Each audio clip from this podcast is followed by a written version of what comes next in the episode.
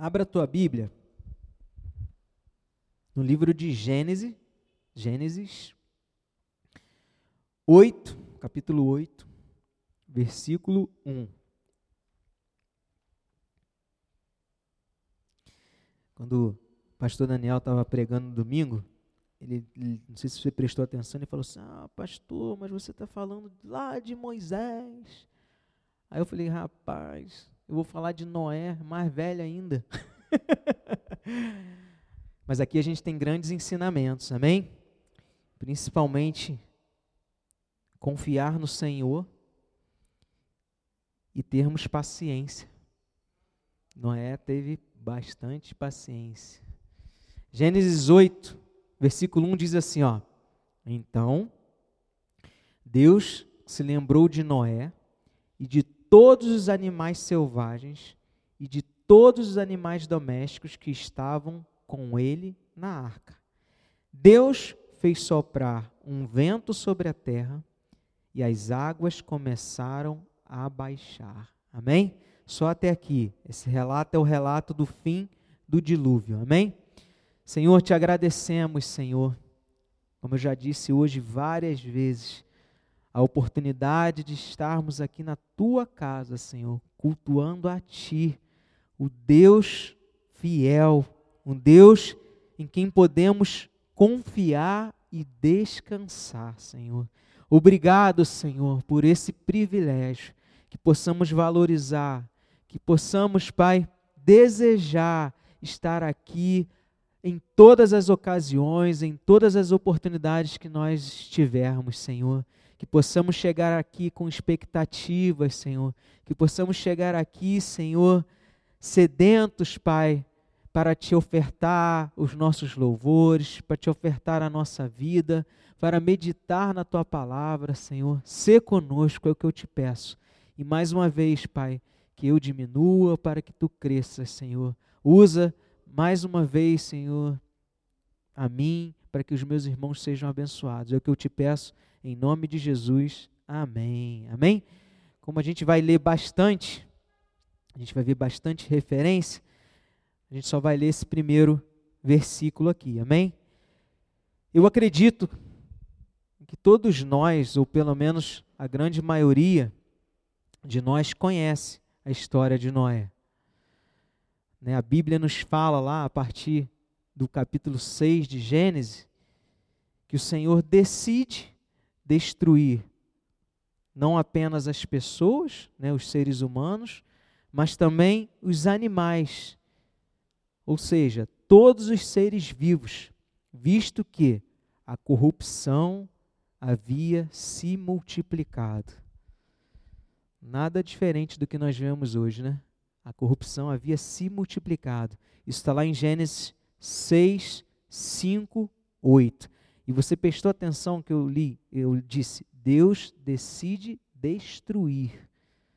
Olha só, versículo 5 desse capítulo 6. O Senhor viu que a maldade das pessoas havia se multiplicado na terra e que todo o desígnio do coração delas era continuamente mal.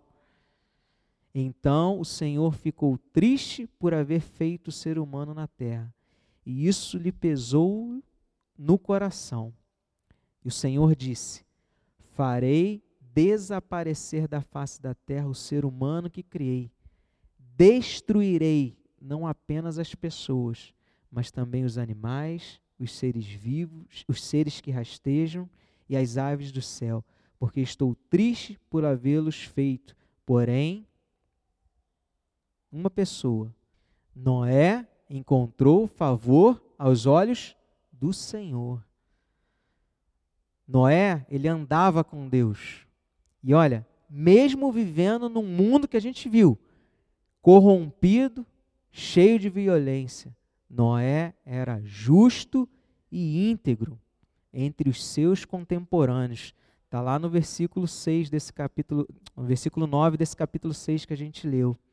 Ele era homem justo íntegro e andava com Deus. Isso nos mostra que, mesmo que estejamos num mundo corrompido, num mundo dominado pelo mal, nós podemos andar no caminho contrário, nós podemos ser diferentes, nós podemos né, andar na contramão daquilo que dizem que é o normal, daquilo que dizem que é a verdade. Nós podemos escolher andar com Deus, assim como Noé andava, e dessa forma encontrar o favor do Senhor. Quantos querem encontrar esse favor do Senhor? Ele olha para você e fala: Olha, a Lena é íntegra e justa. Oh, o João é íntegro e justo. O Robson, irmã Lourdes, tia Patrícia, Raquel, Juninho, Vitória, Carlos, são íntegros e justos. Então eu vou derramar o meu favor, a minha graça sobre a vida desses irmãos, amém? Só que você viu que o Senhor ele pede uma coisa para Noé, assim, que era algo inédito. Continuando nesse capítulo 6, no versículo 14, ele pede para Noé o seguinte: faça uma arca de tábuas de cipreste. Nela você fará compartimentos e a revestirá com betume por dentro e por fora. Aí lá no finalzinho, no versículo 22, o que, que aconteceu? Foi o que Noé fez, conforme tudo o que Deus havia lhe ordenado, assim ele fez. Ó, Noé, diferente de mim, diferente de você, ele obedece sem questionar, seguindo à risca as ordens de Deus, porque esse esse gap que a gente tem aqui do 14 ao 22 são as instruções de como seria a arca. Eu não li para não ficar muito extenso, mas ele segue à risca a ordem. E aí você pode estar pensando assim: ah, se eu tivesse no lugar de Noé, ali ó, ouvindo Deus falando direto ali, ó, sem, você acha que eu não faria? Aí eu pergunto: será mesmo? Será que você faria? Porque a Bíblia nos fala que é o seguinte: Noé ele foi o único que encontrou esse favor do Senhor. E por causa dele, sua esposa, seus filhos e noras, e também os animais entraram na arca. Eu e você teríamos encontrado esse favor do Senhor ou nós estaríamos como aqueles contemporâneos dele que zombaram, que chamaram ele de maluco, né? Que ele estava construindo algo que nunca havia sido construído. Ele estava fazendo algo que era impensado. Até aquele momento não havia chovido. Pessoas não sabiam o que era uma embarcação. Lá em Hebreus 11, 7, diz isso. Ó. Hebreus 11, 7. Você achar que eu não estou inventando. Noé seguiu a orientação de uma coisa que ele nem sabia o que, que era. Hebreus 11, 7. Pela fé, pela fé, Noé, divinamente instruído a respeito de acontecimentos que ainda não se viam e sendo temente a Deus, olha o segredo aí, construiu uma arca para a salvação da sua família. Assim, ele condenou o mundo e se tornou herdeiro da justiça que vem da fé. Meu irmão, antes do dilúvio não havia chovido. Não havia, só havia neblina para umedecer a terra. Está lá em Gênesis 2, 5, 6. Eu não vou ler não, porque senão a gente vai ficar lendo várias passagens aqui. Mas anota aí, Gênesis 2, 5, 6. Diz que lá só tinha o seguinte, é, só é, havia... Ah, eu vou ler, é pequenininho. 5, 6, ó.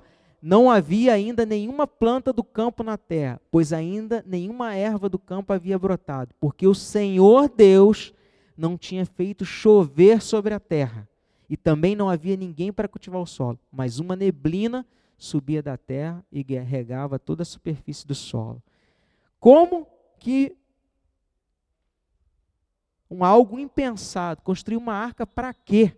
Por isso que as pessoas falam, esse cara está maluco. Não é possível, está construindo um negócio para quê? Desse tamanho, gigantesco. Isso nunca vai sair do lugar. E ó, não foi rápido não, hein? Noé levou mais ou menos uns 100 anos para construir a arca. 100 anos você ouvindo a galera em cima de você todo dia chamando você de maluco, doido, varrido. Esse velho é doido. Não é possível o que, que ele está fazendo. Pelo menos uns 100 anos. Se você pegar o versículo 32 de Gênesis 5, que diz quantos anos Noé tinha quando ele gerou Sem, Cã e Jafé, e quantos anos se, se passaram? Gênesis 7, 11, até que ele começa a construir, se você fizer a conta, vai dar uns 100 anos. Ele foi lá e fez, durante 100 anos, seguindo a risca a orientação do Senhor. Por isso eu te pergunto: será que eu e você já não teria desistido? Eu e você já não ter. Vamos trazer para o nosso mundo, quer ver 100 anos é, é, é, é algo muito assim, né, impressionante. 10 aninhos, tira um zero. 10 anos você construindo, Robson, 10 anos você consertando um carro, cara. 10 anos para fazer o carro funcionar. Rob, conserta que ele vai funcionar, que ele vai salvar você e tua família. Aí o Robson, 10 anos, mas o carro não pega, o motor não funciona. Não, faz assim. 10 anos, Robson, não, isso aqui não funciona não. 10 anos, cara, 100 anos que ele levou. Nós, quantos de nós já não teria desistido pelo caminho? Mas Noé, lá, ó, continuou firme, obedecendo a Deus. Sabe por quê?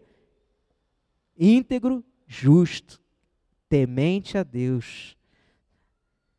Para para pensar aí, quantos votos você já fez que você já nem lembra mais, que você não cumpriu, e olha que não passou nem 10 anos.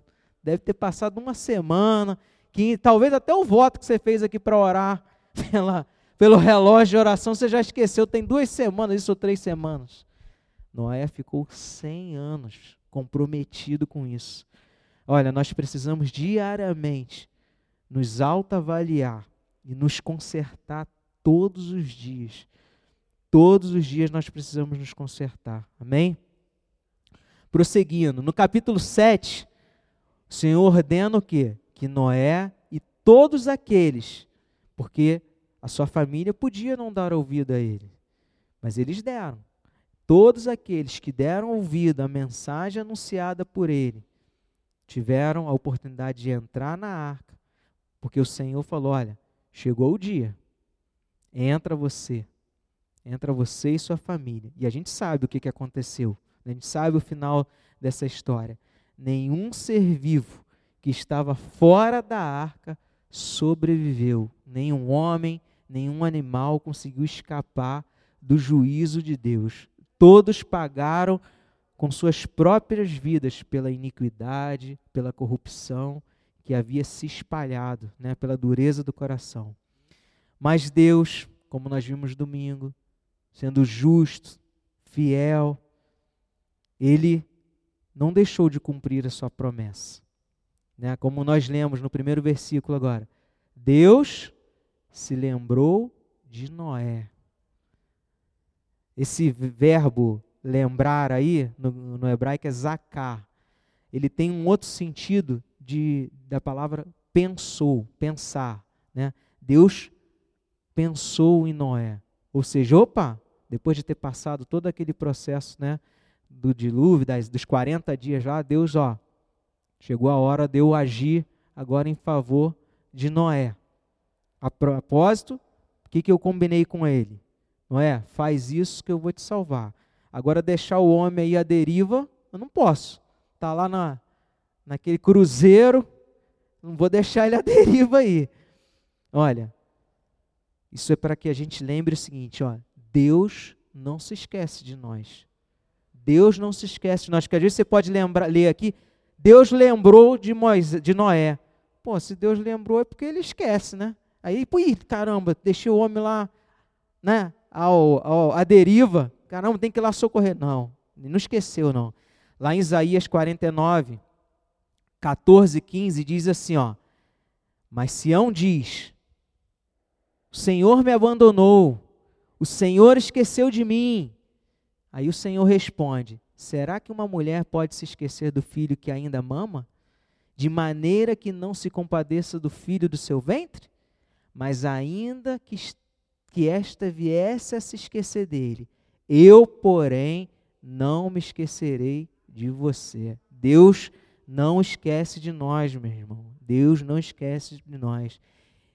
Ele vai por fim ao seu sofrimento, à sua angústia. Aquilo que ele prometeu, tenha certeza, ele vai cumprir. Mesmo que, sabe, quando você olha assim, ó, só tem água, tem mais nada. Ele sabe do que você precisa. Ele sabe aquilo que você carece. Creia nisso. Ele é o nosso socorro. Agora, isso não quer dizer que vai ser hoje, que vai ser amanhã, né? Como nós vamos ver aqui, Noé precisou de muita paciência, mas muita paciência, domínio próprio, perseverança para, né, ver o milagre.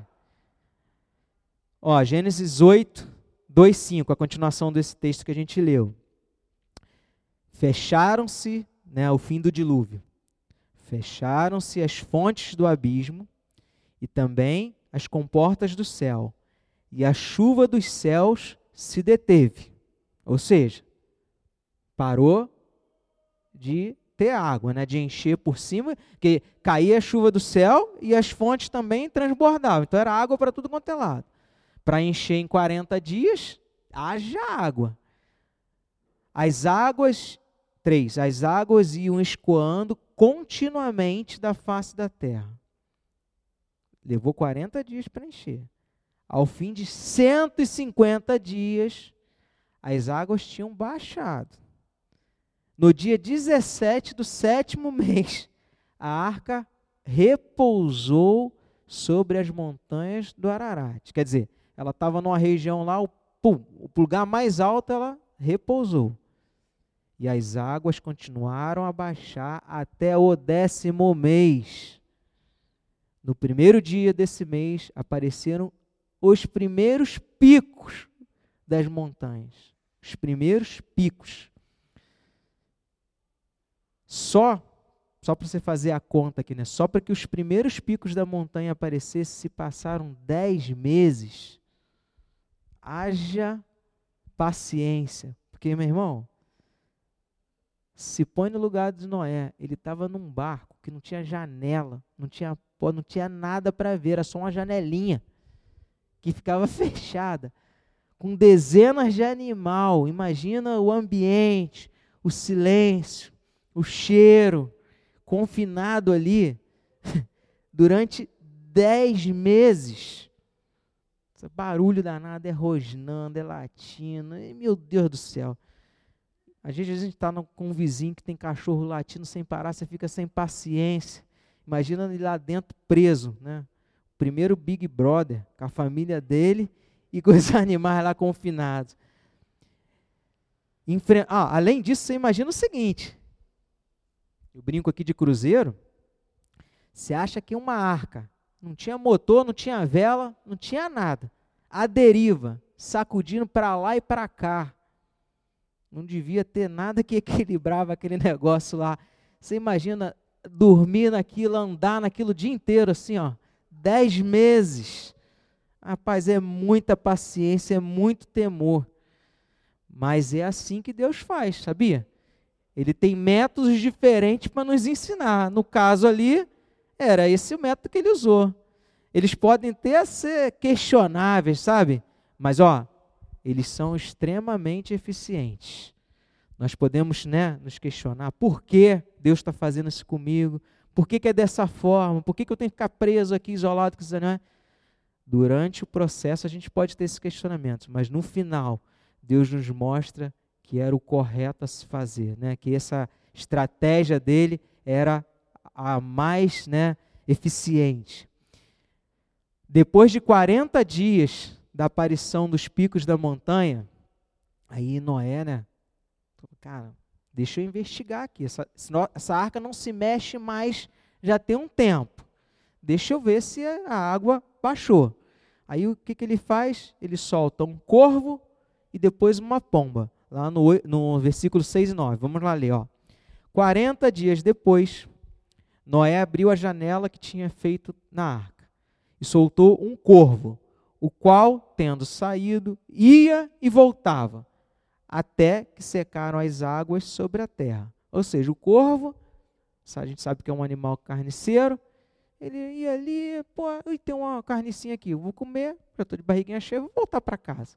Ele ia e voltava, ia e voltava, ia e voltava. Não, é, pô, não adianta nada, o bicho vai ali, come e volta. Esperou mais um pouquinho agora, ele solta o quê? Uma pomba no versículo 8. Depois Noé soltou uma pomba para ver se as águas tinham diminuído na superfície da terra. E aqui ele diz né, que o propósito era esse.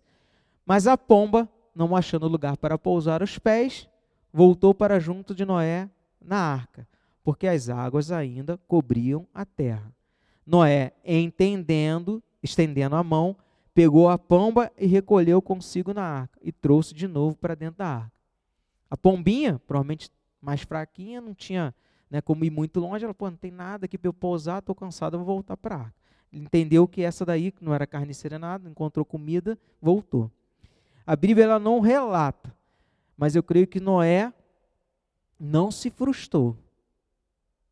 Ele não ficou assim, ó, talvez eu e você ficasse, poxa, meu Deus do céu, já se passou esse tempo todo e ainda vou ficar preso aqui por quanto tempo aguentando isso aqui? Não. Noé continuou com a sua fé inabalável. Os pássaros retornaram sem nenhuma evidência de que era seguro sair da arca. Mas ele, ó, continuou firme. E às vezes, sabe, a gente tem isso na nossa cabeça, sabe, aqueles pensamentos que vão e voltam, vão e voltam, aqueles questionamentos que não tem resposta, ele vai e volta, vai e volta. Mas nós é, precisamos agir como Noé. Confiar no Senhor, não desanimar. Né? A nossa fé ela precisa ser constante, ela precisa ser cada dia mais é, testada. E para isso, é com isso, é através disso que ela vai crescer. Né? Os questionamentos virão, mas ele não pode abalar a nossa fé, não pode nos frustrar, porque olha, quem fez a promessa é fiel. Hebreus 10, 23. Guardemos firme a confissão da esperança sem vacilar, pois quem fez a promessa é fiel. E ó, Noé sabia disso, e olha que não nem estava escrito, nem tinha Hebreus escrito. Noé já sabia disso e ele pacientemente continuou esperando. Versículo 10 e 12. Noé esperou mais sete dias. Acho que a paciência dele estava acabando, né? Os dias foram encurtando. Mais sete dias. E de novo soltou a pomba fora da arca. 11. À tarde, ela voltou a ele, trazendo do bico uma folha de oliveira. Aí sim, Noé entendeu que as águas tinham baixado sobre a terra. E aí, o que, que ele fez? Esperou mais sete dias. Mais sete dias soltou a pomba de novo. Ele falou: tá bom, veio a folhinha, mas peraí, espera mais sete dias, vou soltá-la de novo. Aí ele solta, mas ela não volta mais. Aí ele agora, pô, agora sim. Se ela não voltou, ela encontrou um lugar para ficar. Um bicho não comeu, não tem mais ninguém vivo aqui, ela está lá. Então, Noé agora né, recebeu aquele sinal que ele esperava. Né? Ele, opa, primeira vez ela foi lá, pegou uma folhinha. Então, um sinal que já tinha uma planta lá onde ela. Ah, e tem um detalhe. Deus ele, ele faz as coisas, né? Ele deixa escrito assim nos né, pormenores trouxe o que no bico? Uma folha de oliveira. Por que, que será que ele trouxe uma, ela trouxe uma folha de oliveira? Eu estava tentando entender por que, que foi uma, tão específico, né? uma folha de oliveira. Podia ser qualquer, uma grama. Né? Sabe por quê? Porque a árvore de oliveira, ela só cresce em lugar baixo. Ela não cresce em montanhas. Ela só cresce em planície.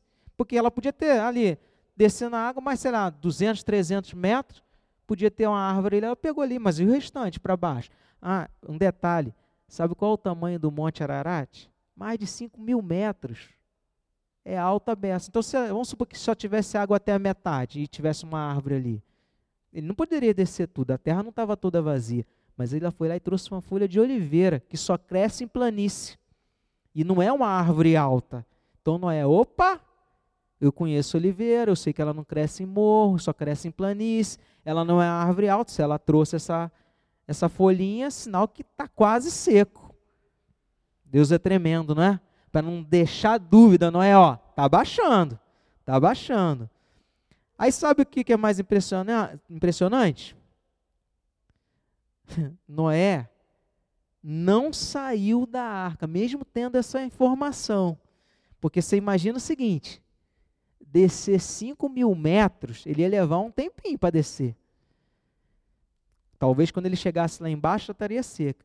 Mas ele não saiu da arca enquanto Deus não pediu para ele sair. Isso, isso só aconteceu, sabe quanto tempo depois? Dois meses depois, meu irmão, que a pombinha voltou com a folha. O homem paciente. Imagina a pressão que ele estava enfrentando dentro de casa. Não é? Já secou, meu filho. Tem dois meses que a pombinha trouxe a folha. Eu não aguento mais esse cheiro desses bichos. Eu não aguento mais ficar preso aqui dentro. Eu quero ver luz, sei lá, eu quero fazer qualquer coisa. Não aguento mais esse, essa arca. Mas Noé permaneceu firme. Ele deve ter falado assim: não vou sair. Deus não pediu para eu sair. Ele pediu para eu entrar. Mas eu vou esperar ele agora pedir para eu sair. Ele está me dando sinal. Nós precisamos aprender com Noé. Quem decide a hora de sair, quem decide a hora de ficar, é o Senhor. Não somos nós. Por isso, aguarde, por isso esteja, por isso espere e esteja atento aos sinais e principalmente à vontade e à voz de Deus. Amém? Ele sabe o momento ideal para que você pise em terra seca. É ele que sabe, é ele que sabe o momento. Meu irmão, sabe quanto tempo levou essa brincadeira toda desde quando as águas começaram a descer? Um ano. Levou um ano Levou 40 dias para encher e um ano para secar. É muito tempo. É muito tempo. E depois, se você continuar lendo, você sabe qual foi a primeira coisa que Noé fez quando ele chegou lá na terra? Imagina. Você acha que ele foi construir uma casa para ele? A primeira coisa que ele fez foi levantar um altar. A primeira coisa que ele fez foi um culto em ação de graça ao Senhor por ele e sua família terem se salvado. Olha como esse homem realmente era íntegro e justo, temente a Deus. Será que nós faríamos isso depois de um ano preso? Você ia querer, deixa eu descobrir esse novo mundo que não tem nada, deixa eu ver o que, que tem. Não, ele foi lá antes de tudo, antes de construir a casa, antes de construir a vinha. Vamos fazer um culto de ação de graça a Deus, amém? Conclusão aqui. Se Deus te pediu algo, mesmo que você não entenda, mesmo que o mundo zombe de você, mesmo que você nunca tenha visto algo assim inédito, obedeça. Mas ó, certifique-se certifique que realmente foi Deus que prometeu. Que tem uns malucos que pede coisa para você que não foi Deus não. Certifique-se. Se realmente foi Deus, não tenha dúvidas. E ó, com certeza, ele vai te trazer paz ao coração. Ele vai confirmar isso. Então, obedeça. Obedeça. É livramento. É livramento. Amém? Outra coisa, seja paciente. Não se desespere. O caminho, né, aqui, como a gente viu, ele pode ser agitado, ele pode ser frio, ele pode ser escuro, ele pode ser turbulento mas chegaremos seguros. Lembra lá? A arca repousou. Ela estava à deriva, ela podia bater no monte para lá, igual o Titanic, lembra? Rasgar o casco. Ela repousou. Ela repousou sobre a montanha. Ela não saiu, sabe? Ficou na beiradinha, pum, deslizou. Não, ela repousou, ela pousou. Por quê? Deus estava no controle. Não tinha remo, não tinha motor, não tinha vela, não tinha nada. Mas o Senhor estava no controle, assim como Ele está no controle das nossas vidas. Creia nisso. Deus está no controle das nossas vidas. Amém? Espere, outro ponto, espere o sim de Deus. Espere a ordem de Deus. Não haja por impulso, por pressa, não tire conclusões precipitadas. Deus sabe a hora exata de agirmos e Ele nos dirá o que fazer. Amém? Ele nos dirá o que fazer. Ó, Noé, pode sair.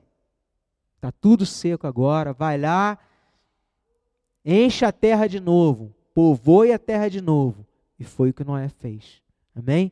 Ele sabia, Noé sabia, que ele só teria êxito, que a vitória só seria alcançada quando Deus ordenasse que ele saísse. Que nós sigamos o exemplo de Noé, paciente, temente a Deus, que possamos buscar no Senhor as respostas para os nossos questionamentos, que nós mantenhamos a nossa fé firme, independente do que o mundo fale, independente do que as circunstâncias nos mostrem, o Senhor é o nosso Deus e Ele cuida de nós. Amém?